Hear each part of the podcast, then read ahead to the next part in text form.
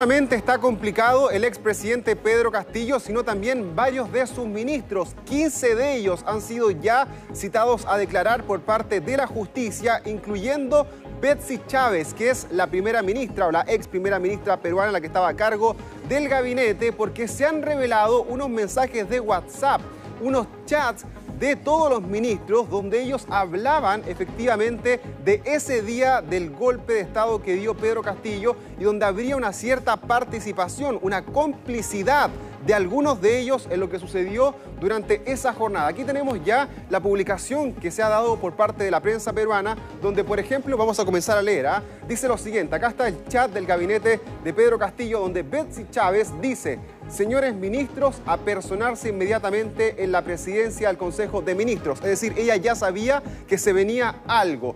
Luego comienzan a preguntar, hay algunos ministros que dicen estoy en distintas partes de Perú, no puedo asistir finalmente a la reunión, pero ella dice posteriormente, hoy es un día histórico, necesitamos estar cohesionados, unidad.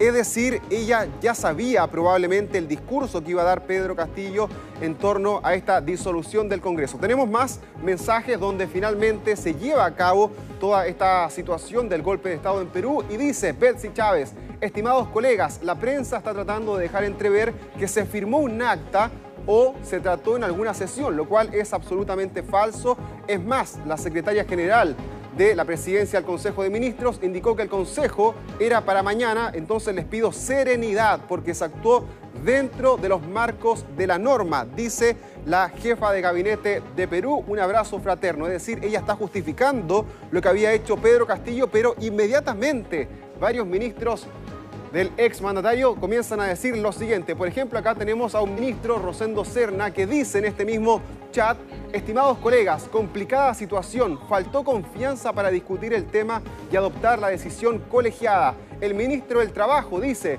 ¿por qué todo fue de manera inconsulta? Se debió seguir siempre el camino democrático, siempre.